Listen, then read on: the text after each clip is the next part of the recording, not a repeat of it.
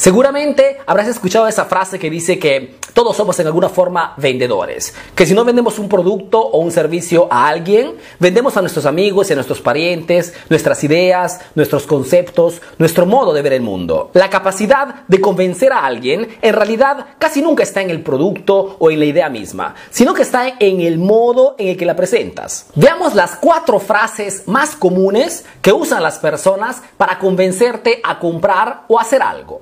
Primera frase es, si quieres cambiar tu situación, compra este producto. Cuando alguien te quiere vender algo, una idea, una oportunidad de trabajo o un producto, la técnica más común es la de hacerte pesar la situación en la que te encuentras. Estas personas saben perfectamente que cualquier sea tu situación actual, las ganas de cambiar o de hacer cosas nuevas es innata en el ser humano y aprovechan de esta condición innata para convencerte a firmar o a comprar algo. La segunda frase es, mira, tengo un sistema tengo un método seguro. Se dice que estamos en la era de la información. El problema es que toda esta cantidad de información crea confusión en las personas y esta confusión crea una necesidad en el mercado. Es por este motivo que una técnica muy usada cuando alguien quiere venderte algo es el de decirte que tienen un sistema, que tienen un método casi seguro que irá a resolver tu problema. Ojo, no te están prometiendo nada, pero te están haciendo percibir que en vez de perder tiempo, en buscar soluciones por tu cuenta,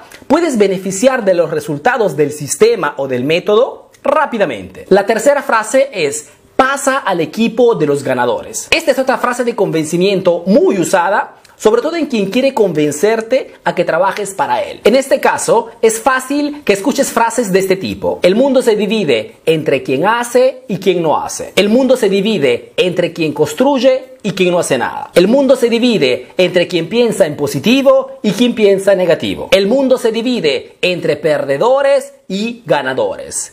Y adivina quién serían los ganadores. La cuarta frase es, es fácil.